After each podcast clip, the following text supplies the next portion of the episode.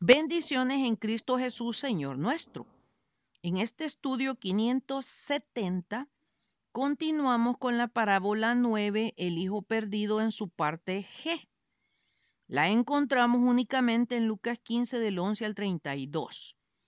Hoy leeremos los versículos del 22 al 24. Pero el padre dijo a sus siervos, sacad el mejor vestido y vestidle, y poned un anillo en su mano y calzado en sus pies, y traed el becerro gordo y matadlo. Comamos y hagamos fiesta porque este mi hijo muerto era y ha revivido, se había perdido y es hallado. Y comenzaron a regocijarse.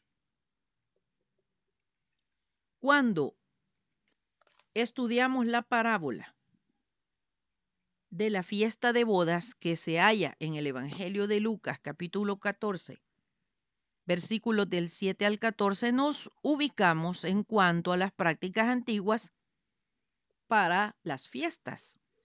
Ahora revisaremos qué significado tenía cada cosa que el Padre pidió que los siervos hicieran a su hijo. En primer lugar, deberemos examinar quiénes y cómo eran los siervos.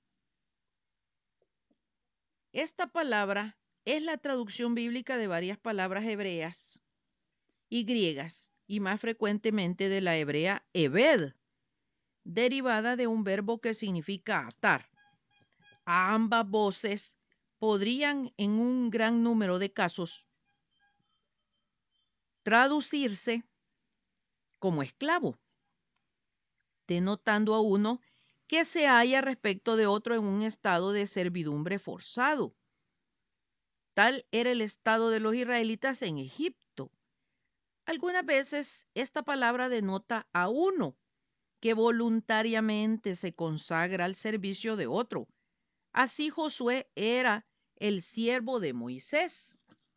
Los sirios y otras naciones eran siervos de David.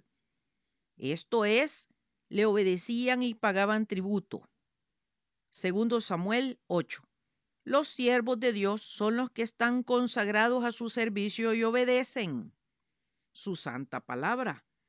A Israel se le llama siervo de Dios. Levítico 25, 42 y 55. Isaías 41, 8. Y este término se aplica preeminentemente al Mesías, Isaías 52, 13, Hechos 4, 27 y 30. Y este término es asignado por Dios para desempeñar alguna obra, especial. Se le llama siervo como a Nabucodonosor, Jeremías 25.9. Los apóstoles eran de un modo especial siervos del Señor Jesucristo. Romanos 1.1.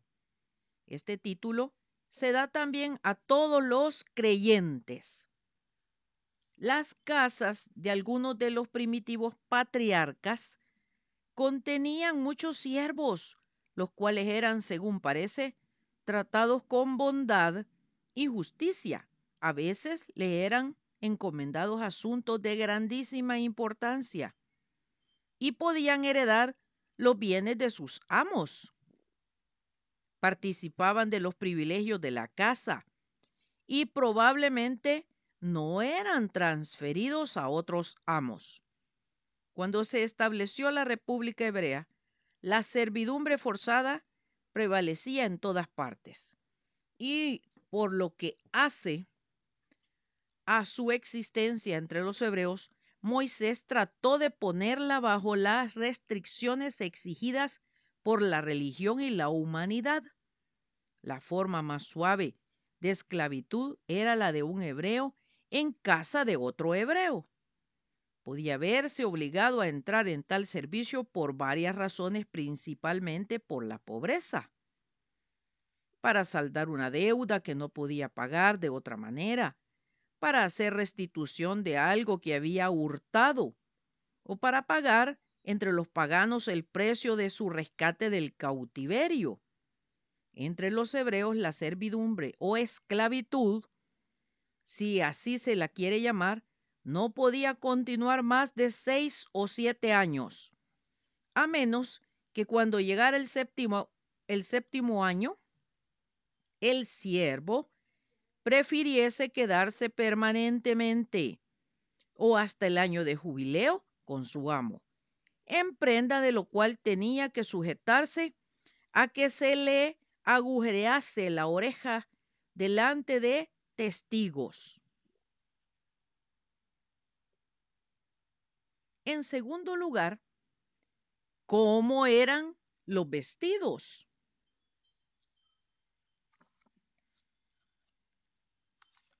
Los vestidos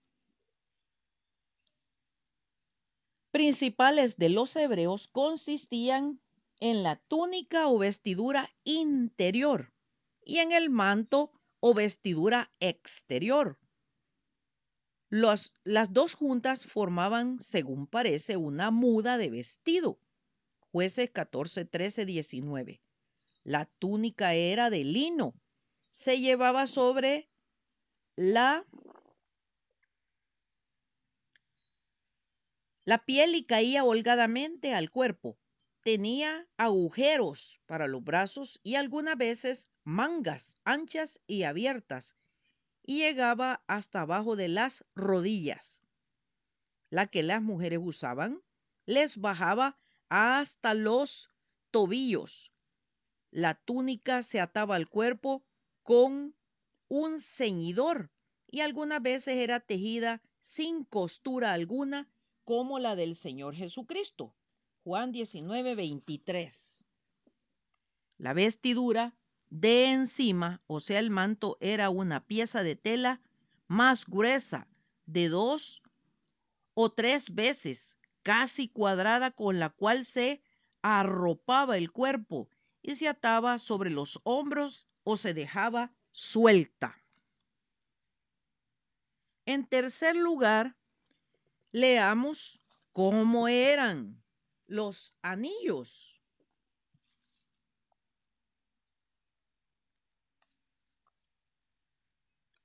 Eran adornos para las orejas, nariz, piernas, brazos o dedos.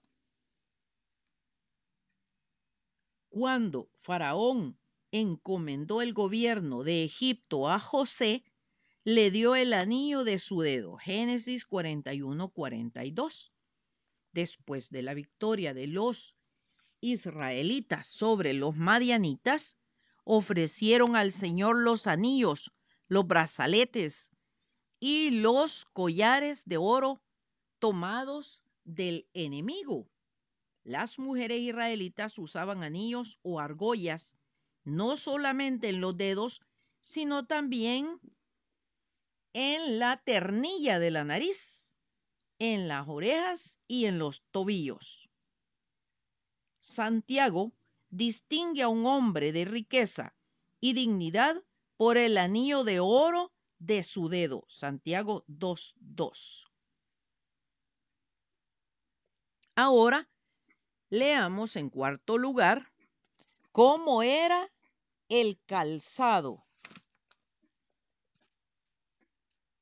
En Egipto y Siria, el quitarse uno la sandalia y golpear a otro con ella y arrojársela es todavía como antes una manifestación usual de renuncia, como la que se hace por un hijo ingrato y quizá por broma de una hija que deja a sus padres al casarse.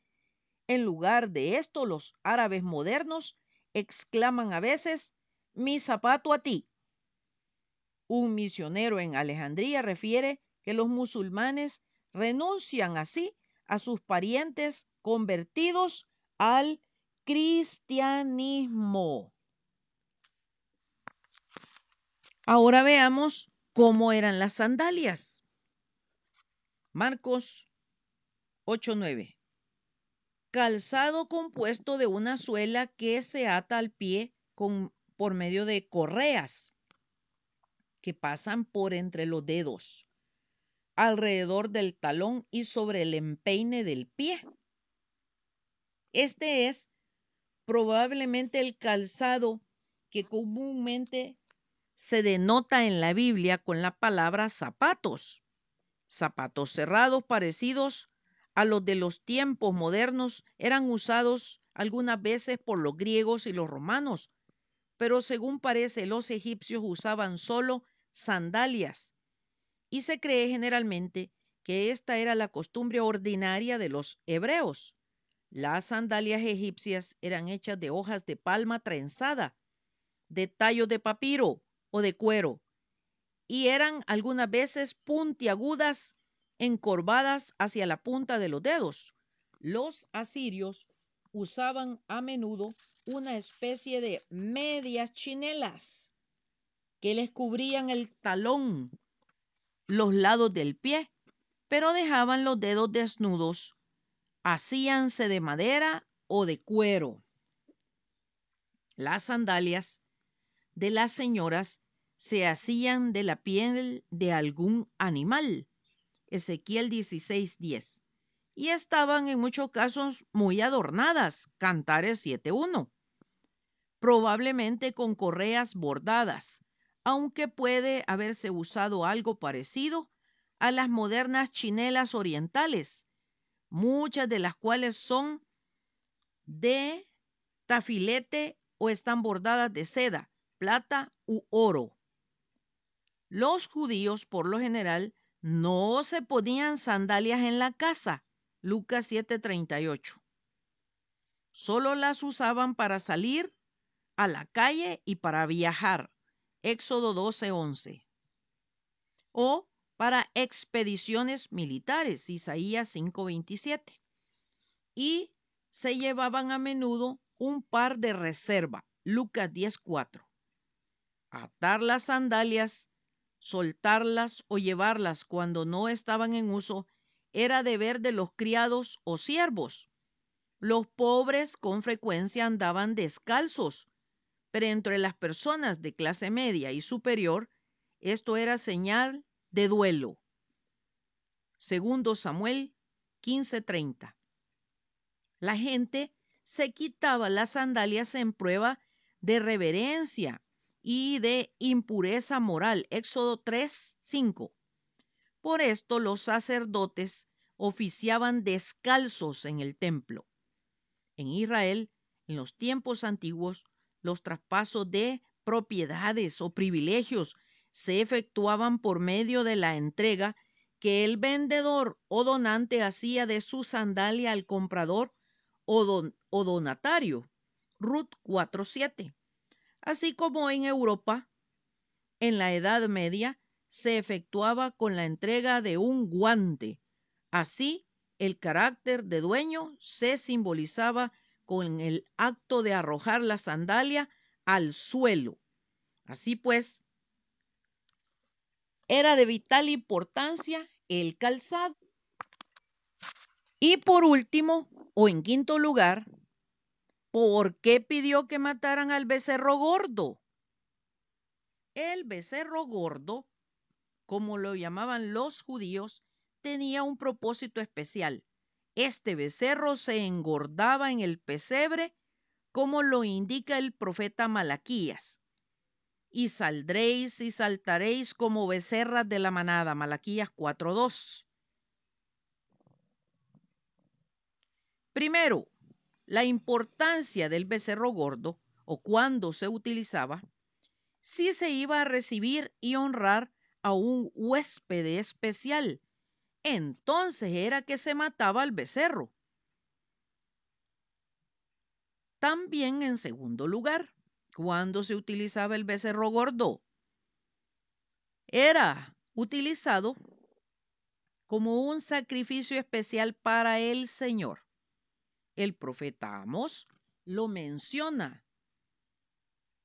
Ni miraré a las ofrendas de paz de vuestros animales engordados. Amos 5:22. Al revisar comprendemos la importancia del por qué y para qué de cada cosa que el padre pidió para su hijo. Dijo, hagamos fiesta porque mi hijo ha vuelto a la vida. Os digo que así habrá más gozo en el cielo por un pecador que se arrepiente que por noventa y nueve justos que no necesitan de arrepentimiento. Lucas 15, 7. Será hasta el próximo domingo que continuaremos con este edificante estudio. Eso si Dios nos presta la vida. Maranata, Cristo viene pronto. Atentamente, Lic Acevedo, colaboradora de Riego.